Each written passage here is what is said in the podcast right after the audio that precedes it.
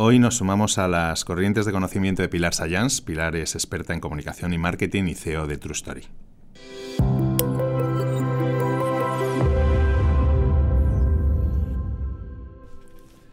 ¿Qué tal, Pilar? Bien, Bienvenida bien. a Knowledge Waves. Muchas gracias, muchas gracias. Eh, después de una vida dedicada a la comunicación y el marketing, ¿en qué momento surge el flechazo por el podcast? Fue una vida.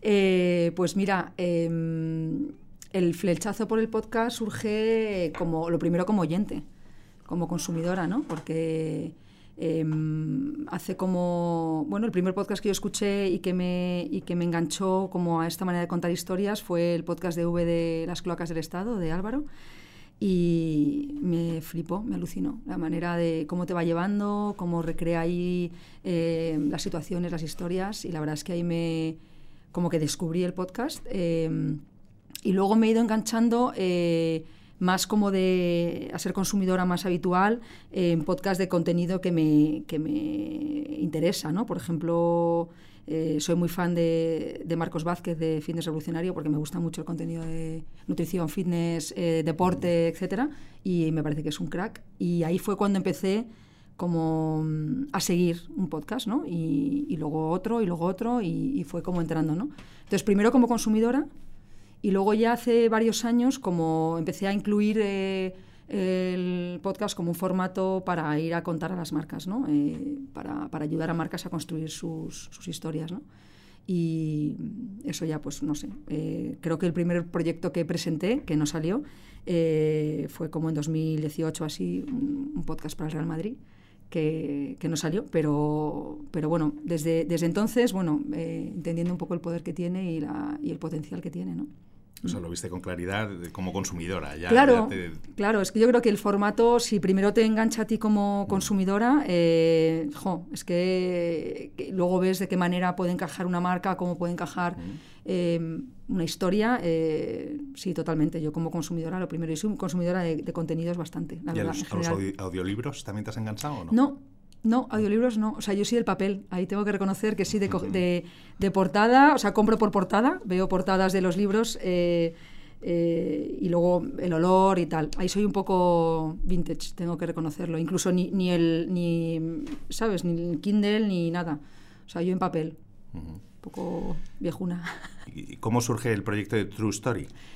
Pues eh, True Story, a ver, eh, digamos oficialmente nace eh, a principios del año pasado, 2021, eh, aunque luego yo, mm, pensando un poco y, viendo, mirando para atrás, te das cuenta que hay cosas que uno lleva ya ahí como en el dentro, ¿no? Haciendo un run run concreto y como un, una visión, un sueño, que luego de repente llega el momento concreto y el momento justo y, y todo encaja, ¿no? Pero eh, a finales de 2020 yo salgo de, de Momentum, que es la pata de, de, marketing de experiencias y entretenimiento, eventos y tal, de, de, Grupo Macan, donde estuve 12 años.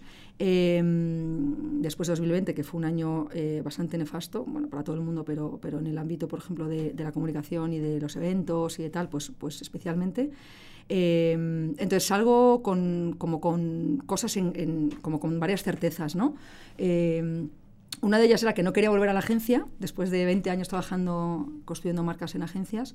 No quería, que sabes que luego si hay que volver se vuelve, pero no tenía esa cosa de no querer volver. Tenía la cosa de emprender y de hacer mi propio proyecto, que es como la primera vez que he sentido como esa certeza. Y luego, eh, dos cosas más. Tenía la certeza de, de, querer desarrollar mi propia creatividad, ¿no? O sea, yo soy una persona... Eh, bueno, con, con, como con mucha creatividad, pero siempre aplicada eh, a acompañar a creativos, ¿no? Y a, a, eh, aplicar mi, mi, criterio creativo en, en, la creatividad de otras personas, ¿no? Y tenía como esa necesidad, ¿no? De desarrollar mi propia creatividad y, y luego, bueno, pues de contar historias, ¿no? Era la, la cosa, ¿no? Y entonces, bueno, eh, el primer mes me lo tomé como un poco de recomponerme, ¿no? Cuando uno sale después de 12 años de un sitio, pues te recompones tus piezas, ¿no? Y haces un poco de presencia de dónde estás, de disfrutar de dónde estás del momento. Y luego un segundo mes que me dediqué a verme con gente, ¿no? A charlar con personas, a tomar café sin ninguna agenda, ¿no? Que para mí eso fue una delicia. El, el, no tener agenda de yo te vendo, tú me vendes, o yo te cuento, tú me cuentas, sino, oye, ¿cómo estás? ¿Cómo estoy yo? ¿Qué te parece mi proyecto? ¿Qué te parece lo que tengo en la cabeza? ¿Cómo está el mundo? Y la verdad es que fue una, una gozada, ¿no? Ves la generosidad de la gente, el espíritu de colaboración, que creo que ahora mismo está encima de la mesa y que es una maravilla. Y, en una de estas conversaciones pues, pues surge, eh, bueno, con mi amiga Andrea Aguilar, que es periodista del país y somos muy amigas de siempre, eh, contándole lo que tenía yo en mente, eh, ella mm, enlazando con algo que había conversado con Álvaro de Cózar, que es muy amigo suyo también, y de repente, pues las cosas, ¿no? De que, te ponen ahí en, en, en, conjunto, ¿no? Y, y nada, pues nos juntamos de repente, pues yo, después de más de 20 años eh, construyendo marcas y él llevaba más de 20 años contando historias, y los dos queríamos un poco lo, lo, del frente, entonces nos hemos eh, coordinado fenomenal, hemos eh, bueno, tenemos la misma visión del negocio y de las cosas, y además yo creo que era un momento ideal también para, para arrancar True Story con el objetivo un poco de contar historias bien contadas, ¿no? que es un poco también lo que tenemos en mente, ¿no? que sea pues eso, que el, que, el, que el craft sea espectacular, que las historias estén contadas muy bien y que sean bonitas. ¿no? Y, Bueno, precisamente la persona que te inoculó ¿no? Eh, la, fiebre del podcast, ¿no? que fue Álvaro con Total, total, exactamente, exactamente, sí. las placas del Estado se, convierte en Álvaro, que por cierto es, es uno de los periodistas eh, con más talento del panorama de audio castellano, sin ninguna duda. ¿no? Sin duda, sin duda. Para mí es un eh, bueno, es verdad, como, es verdad que como, primero como fan ¿no? Eh, de él y luego como, como socia, la verdad es que es una maravilla. O sea, yo para mí, eh, no sé, este año ha sido el trabajar a su lado, tiene una capacidad de, encontrar la historia que es interesante para la audiencia, que... ¿no? El, ese no sé, enfoque muy periodístico, pero también muy, muy de encontrar eso que, mueve, que genera pasión en las personas, que al final es lo que, lo que interesa, lo que entretiene, lo que, lo que se comparte, ¿no? Y la verdad es que está siendo una, una experiencia, coincidimos mucho en, muchas cosas, eh, profesional y personalmente, creo que eso es clave también para ir en un proyecto juntos. Y para mí, no, no voy a hablar mucho más de él porque sé que él no, es, eh, no le gustan estas cosas, pero, pero sí, para, está siendo un, un lujo, la verdad, ir con él de la mano. Y en, y en, un solo año, la revista Forbes os sitúa entre los, productores más relevantes ¿no? del panorama español. Sí, o sea, eh, estar en estas listas siempre es interesante, ¿no? O sea, al final ves los, esos, eh, todos los profesionales que salen en esa lista y es espectacular, ¿no? Estar ahí, ahí dentro.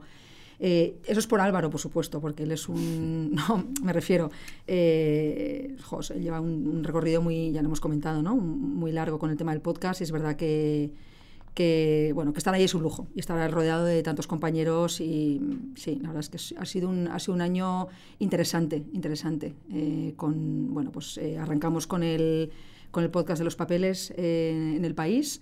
que ha sido un proyecto súper interesante. Creo que además ha salido un, producto muy chulo, muy entretenido, muy fácil de consumir de, y, sobre todo sobre un tema que, que parecía que todos lo conocíamos ya, ¿no? Y sabíamos la historia, ¿no? Y al final la manera de contar esa historia, de encontrar esa, esa relación de amistad, ¿no? Y, cómo em, las relaciones entre las personas a veces afectan mucho más a lo que, ¿no? a estos temas políticos que parecen tan, ¿no? Al final hay, hay historias de personas detrás, ¿no? Y, encontrar ese punto de, de, entrada en la historia me pareció un hallazgo de, de Álvaro y, y, y, al final, bueno, pues eh, creo que ha quedado una una historia muy, muy guay. Em, según los datos que nos pasan, pues hay como 500.000 eh, descargas, o sea que estamos ahora súper contentos con el, con el proyecto. Y, luego este año, pues también hemos, eh, en 2021, hemos cerrado un acuerdo con una marca.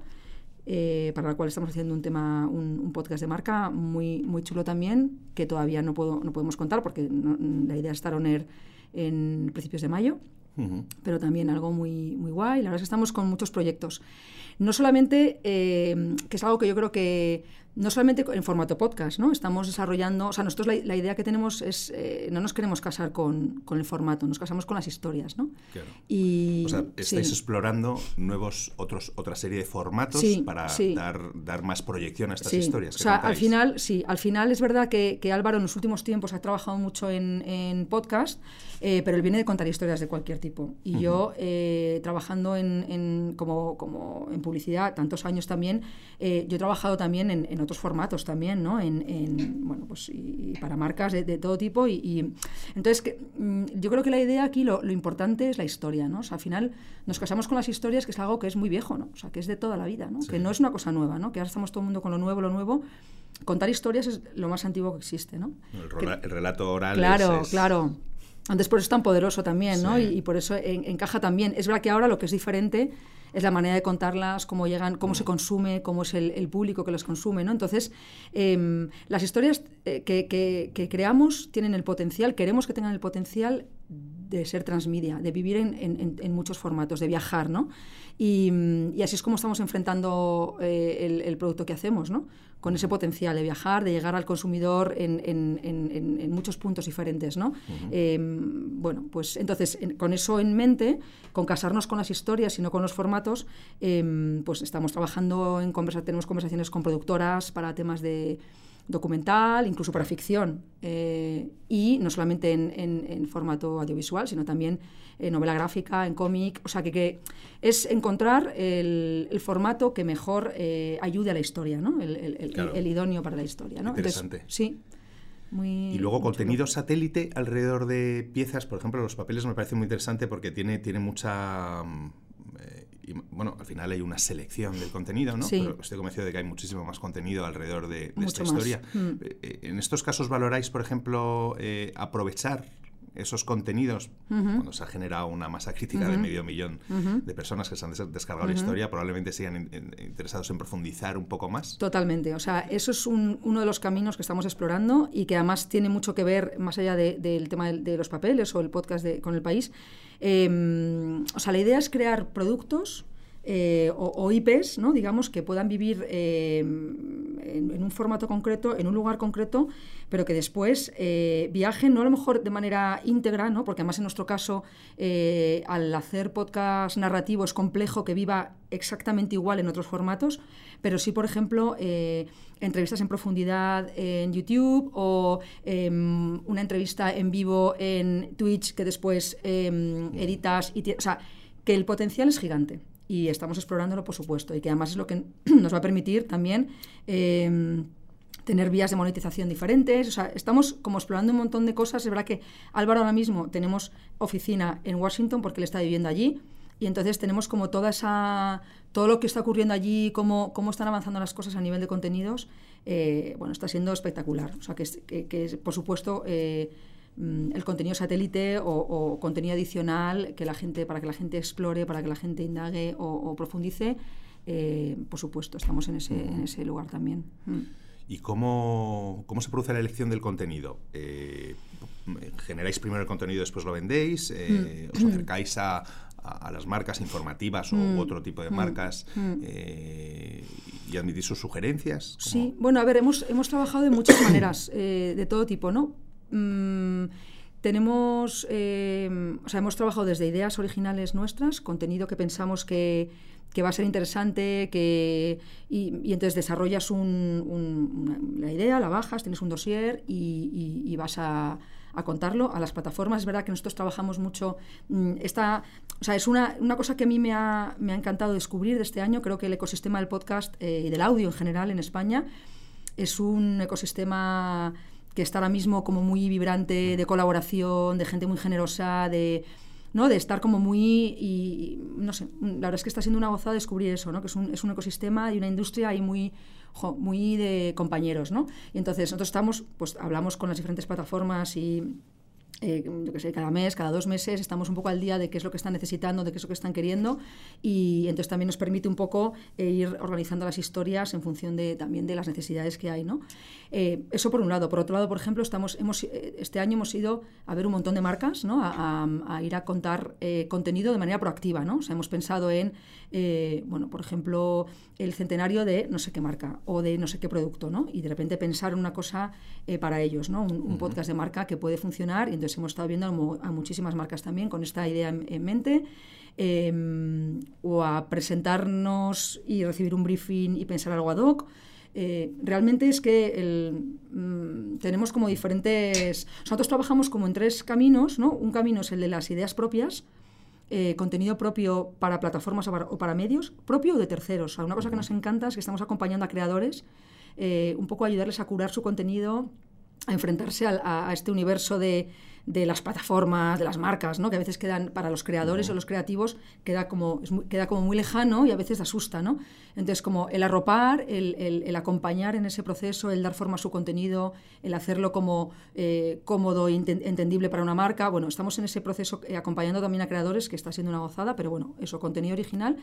Luego estamos ayudando a marcas a, a contar sus historias y por último, estamos también un poco eh, ayudando a, la a plataformas eh, y a productoras un poco a entender el universo de las marcas, ¿no? porque vemos que hay un gap ahí eh, muy grande ¿no? entre, la, entre las marcas y, los contenidos. Parece que, que, estamos muy pegados o que está todo muy pegado, pero, pero a veces no se entienden. ¿no? Y entonces, ¿cómo encontrar la mejor manera en la que ambas partes trabajen juntas y, y aprovechen al máximo eh, la creación de los contenidos es, es también un, camino ahí que hemos desarrollado y que, y que está siendo también muy interesante. ¿no? Entonces, bueno, ya te digo que de diferentes formas ¿no? surgen las cosas. Hay, muchas marcas que, han, eh, que llevan explorando y trabajando en, estrategias de contenidos propios desde hace años y, bueno, y, algunas están haciendo contenidos de, audio muy brillantes. que mm, eh, ¿qué, futuro auguras o, ves en la generación de contenidos de audio para las marcas? A ver, yo creo que, mm, a ver, no, es novedad lo que, lo que voy a decir, pero que, es un formato eh, súper interesante para las marcas, está claro. Eh, mira, hay una cosa que a mí me, que yo sentí como, como consumidora de podcast en, eh, cuando llegó la pandemia pensé que se iba a morir el podcast, porque claro, yo el, momento en el que escuchaba podcast era en el camino al trabajo, no en el coche o, en, pues, o caminando y de repente dije, jo, ya y de repente yo escucho mucha música y de repente la música se o sea, el podcast ha ido comiendo la música y de repente estoy cocinando o estás haciendo otra cosa más en casa y estoy escuchando podcast, de repente eh, vi que al contrario. O sea, y de hecho los números te dicen que es que creo que fue en 2020 que creció un 25% el consumo de podcast, ¿no? Eh, que España es el segundo país del mundo que escucha podcast, el primero en Europa. O sea, realmente es un potencial, o sea, es un caldo ahí de, cultivo y de, y de o sea, una, ahora mismo una industria que está súper en crecimiento. Y después creo que para las marcas también hay algunos datos por ahí que dicen que, los eh, oyentes están, eh, confían más en una marca eh, que te recomienda un, conductor de un podcast o, que patrocina o patrocinada o brandeada un branded podcast, confían mucho más que en la publicidad. ¿no? Yo creo que es un, es un formato es súper elegante, es un formato respetuoso, es un formato que te habla al oído, que genera una intimidad con el, con el oyente que otros formatos no, no crean que puedes hacer, que puedes escucharlo cuando estás haciendo otras cosas, por eso digo que es respetuoso también. Y entonces creo que eso es una, eso es un súper potente para las marcas, ¿no? Yo creo que es una herramienta que, que, está ahí y que tiene todavía mucho crecimiento. Creo que para 2025 se espera también eh, crecimientos, no sé, el 30% eh, acumulado, sea, una cosa tremenda, ¿no? O creo que todavía hay mucho, mucho camino que recorrer. Y en, y en un, eh, bueno, el formato está asentado, lo que no está tan asentado es el modelo de negocio, ¿no? En torno a, los podcasts. Sí. ¿Qué, qué, mm, ¿Qué líneas? Porque hay distintas vías ¿no? de negocio. Está la mm. publicidad, mm. está bueno, el mm. contenido de marca, como comentabas. ¿Qué, ¿qué, otras líneas atisbas? O sea, es verdad que eso es eh, bueno, el gran talón de Aquiles de cualquier eh, o sea, la amortización. ¿no? Siempre es, siempre es eh, como... Hay un tema concreto con el podcast que es verdad que tenemos muchos menos datos que con, otras, con otros, otros, o sea, otros, otros formatos. ¿no? El dato todavía hace falta, ¿no? hace falta que esté mucho más afinado, que esté mucho más trabajado, un poco para entender mejor y ver cómo sobre todo para, que, para ver cómo, mm, de qué manera puede servir más para una marca, cómo afinar el contenido. O sea, los datos es importante que todavía hay un, hay un, hay un recorrido que, que, tiene que hacerse para, para, que la, ¿sabes? para que toda la parte de medición la tengamos más, más trabajada, que eso siempre ayuda. Y luego a nivel de monetización, eh, por un lado, bueno, obviamente es la publicidad, eh, el acuerdo con marcas, eh, el, vender un contenido concreto eh, cerrado, llave en mano, a una plataforma o a un medio de comunicación. Pero yo pienso que, eso es un poco insostenible. O sea, creo que hay un montón de caminos que ya se están desarrollando fuera, en Estados Unidos, que aquí todavía no han llegado, ¿no? que dan más poder al creador. ¿no? Eh, que te permiten ofrecer contenidos bajo suscripción, eh, que te permiten, bueno, ahora mismo, por ejemplo, es verdad que hay plataformas como Podimo que, que permite, que da poder al, al, creador, ¿no? Y que, que, tiene parte del contenido que está detrás de, una, de un muro de pago y que te permite tener esa... O sea, están trabajando muy bien con, con los creadores, ¿no? Pero creo que hay todavía un recorrido muy largo que se tiene que hacer y que, y que bueno, que nos permita tener, tener más poder a la hora de oye, mm, te eh, suelto un primer capítulo eh, mm, en abierto y un segundo y un tercer capítulo bajo eh, suscripción. Em, abro una primera temporada y luego cierro. Si quieres, la primera temporada te la doy en, bajo suscripción. O sea, hay, cosas que están explorando, gente que ya lo está haciendo. bueno, creo que también es un momento apasionante por eso mismo, ¿no? Sabes que, jo, de todo lo que se puede se puede llegar a hacer, pero bueno, es verdad que eso es una de las cosas más complejas, yo creo, ¿no? ahora mismo. Es curioso porque me recuerda mucho a, las historias eh, por entregas, ¿no? Del siglo XVIII, XIX, de, de, grandes autores como Dickens, ¿no? Por ejemplo. Sí, sí, sí, sí.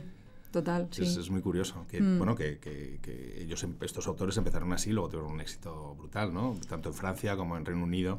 Claro. Es, muy curioso. Mm. Em, en la estrategia, bueno, las grandes plataformas, Spotify, eh, Audible de Amazon, eh, se han lanzado a la producción, se han, lanzado a, hacer fichajes estrella, ¿no? Eh, y desde luego han apostado claramente por el, por el podcast.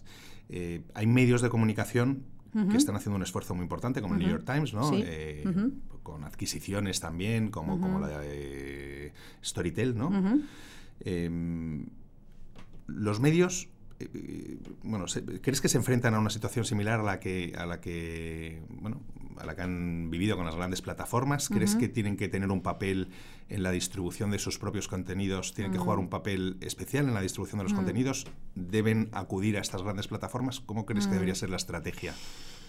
Eh, a ver, es verdad que ahora mismo las grandes plataformas están haciendo movimientos, eh, o sea, en, los últimos tiempos, pero yo en el último año veo incluso más, ¿no? O sea, em, movimientos de, todo tipo, ¿no? Eh, Podimo, Audible, bueno, ahora se lanza Sonora, que es la nueva plataforma de Grupo A3 Media, creo.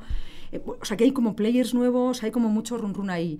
Y mm, y yo creo que, están ahí posicionándose y, en cuanto, bueno, mm, o sea, tienen que todavía que, terminar como de establecerse y tal. A nivel de medios, o sea, los medios, eh, bueno, mencionas a New York Times y por supuesto, o sea, yo soy fan total de, su estrategia de, contenidos. Eh, es verdad que, hay una cosa que, que, están haciendo muy bien y que yo creo que deberían aprender el resto de medios, es que es, que es un medio de comunicación que piensa como un creador, ¿no?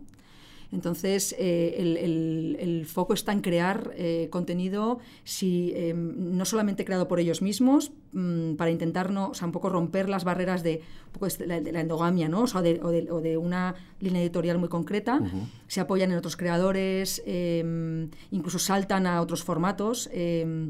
A mí me parece que es un ejemplo espectacular, pero porque piensan como creadores y se apoyan en las plataformas para llegar a las audiencias. Hay una cosa, el otro día haciendo un poco de, investigación, para, para, un poco de research para, para, un podcast que estamos haciendo de marca, eh, dentro del ámbito de, de las historias médicas, eh, hay un, un documental de, que está en Netflix que se llama eh, Diagnóstico, Diagnosis, que está basado en una columna de New York Times, de una doctora.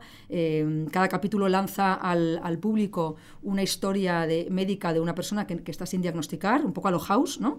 Y, ahí ves de repente cómo el papel que juega el, medio. Eh, o, la marca New York Times, ¿no? Es, es facilitadores, amplificadores, es em, em, eh, como también la persona, o sea, como el, elemento que verifica las historias, ¿no? Me parece que es que tiene un papel ahí espectacular, ¿no? Y que, eh, creo que ese tipo de, actitud frente al contenido es el que hay que tener, ¿no? Eh, yo creo que los grandes, o sea, los grupos aquí em, de medios en España están empezando también a tomar posiciones, vemos el movimiento de Prisa con Prisa Audio y, también con, el acuerdo que tienen ahora con, la coproductora para hacer eh, también contenido audiovisual. O sea, ahí están haciendo movimientos, están haciendo movimientos que yo creo que van un poco en esa dirección, ¿no? Y a mí me parece también otro, otro momento absolutamente interesantísimo ¿no? para los medios que además vienen de una crisis importante, ¿no? Están ahí en una crisis, eh, ¿no? el, periodismo tradicional. La evolución es fascinante. Eh, de hecho, están muchos utilizando en el cambio de modelo hacia los modelos de suscripción están muchos de ellos están utilizando los podcasts como percha de enganche porque, porque son contenidos que, bueno que se, está demostrando está demostrado que totalmente. que, las audiencias totalmente. el, New York Times con The Daily con tal con todas estas piezas de audio desde luego está teniendo un éxito totalmente. Y, son los que van captando eh, bueno, no son, pero parte de, esto ayuda a, captar eh, suscripción, totalmente, sí, sí. Em, durante los últimos años, eh, comentabas tu experiencia con, como oyente de podcast durante la pandemia, durante el confinamiento. Eh, mucha gente, bueno, de repente llegó un parón, ¿no? Eh, y, tuvimos tiempo de reflexionar, ¿no? Cuando antes teníamos probablemente un ritmo de vida que contabas antes en la agencia, a la que no querías volver, que, no que, no permitía en muchos casos, ¿no? Pues incluso pensar en, qué, Parar, ¿no? qué, estás haciendo ¿no? en la vida. ¿Cómo te afectó este periodo? ¿A qué conclusiones llegaste? Eh, pues bueno, yo creo que... Mm, bueno, el parar nos, ayuda a todos, ¿no? O sea, yo, yo intento parar, eh, por, lo menos, por lo menos una vez al año, intento parar. Eh, porque creo que es lo que te da perspectiva y lo que te da como, bueno, el, revisitar tu propia historia y ver en qué, en qué puntos eh, eh, tienes que mejorar, en qué puntos tienes que... No sé, o sea, yo a nivel personal es verdad que para mí la, el periodo de pandemia ha sido de, de, de buenos hallazgos, o sea, de buena por un lado, mm, creo que me ha hecho enfocarme en lo importante. Eh, José, muchos años trabajando en agencia con una, mm, eh, con una, mm, una cantidad de trabajo y de mucha prisa y tal. Entonces, bueno, el parar, el tomar, eh, hacer presencia y el, y el tomar, eh, o sea, el ser consciente de lo que es importante, ¿no? que principalmente es la familia en mi caso, ¿no? Y, y bueno, coger el gusto por, por la vida un poco más lenta, ¿no? Y, y eso ha sido clave. Em, y luego yo creo que hay dos cosas más. Una cosa que, he tenido mucho run run ¿no? estos dos años, que es el tema de, del privilegio. ¿no? O sea, em, tomas conciencia de tu privilegio y, y, a, mí me interpela y me, y me hace preguntarme qué, hago con qué voy a hacer con mi privilegio. ¿no? Y, y de qué manera, em, no sé, o sea, el sentir que no que, bueno, que, el no sentir que todo lo que tienes lo tienes porque te lo mereces, sino hay cosas que son regaladas y que son. Y coger esa perspectiva y, ver de qué manera eh, el mundo puede ser un mundo mejor porque tú pones eh, encima de la mesa tus, tus regalos, ¿no? Y tu, tu, privilegio, tus talentos y, y de qué manera el mundo puede ser más justo y más igualitario, ¿no? Para mí eso es una cosa que me ha me ha interpelado mucho. O sea, yo en el último, mi última fase de, en el Grupo Macán eh, estuve metida y, como liderando un poco la pata, la pata de, mm, diversidad e inclusión, ¿no? Entonces ha sido una, también unos años, últimos años, donde he metido mucha cabeza en eso, ¿no? Eh, he leído mucho sobre ello y, bueno, me ha enfrentado mucho a, mi, a mis prejuicios y a mi privilegio, ¿no? Y eso me, me, ha hecho mucho, y durante la pandemia especialmente. Y luego yo creo que finalmente em, me ha dado cuenta de, o sea, también me he dado mucha cuenta de eh, bueno, que mi, yo tengo una vocación a la alegría, o sea, para mí es importante estar alegre y, no, una, no, una, alegría tonta, sino una alegría honda y, que creo que el mundo que nos rodea eh, nos bombardea ¿no? en contra de eso, ¿no? de, esa alegría y que, y que quiero proteger a esta como eh, ciudadela interior ¿no? que hay que proteger.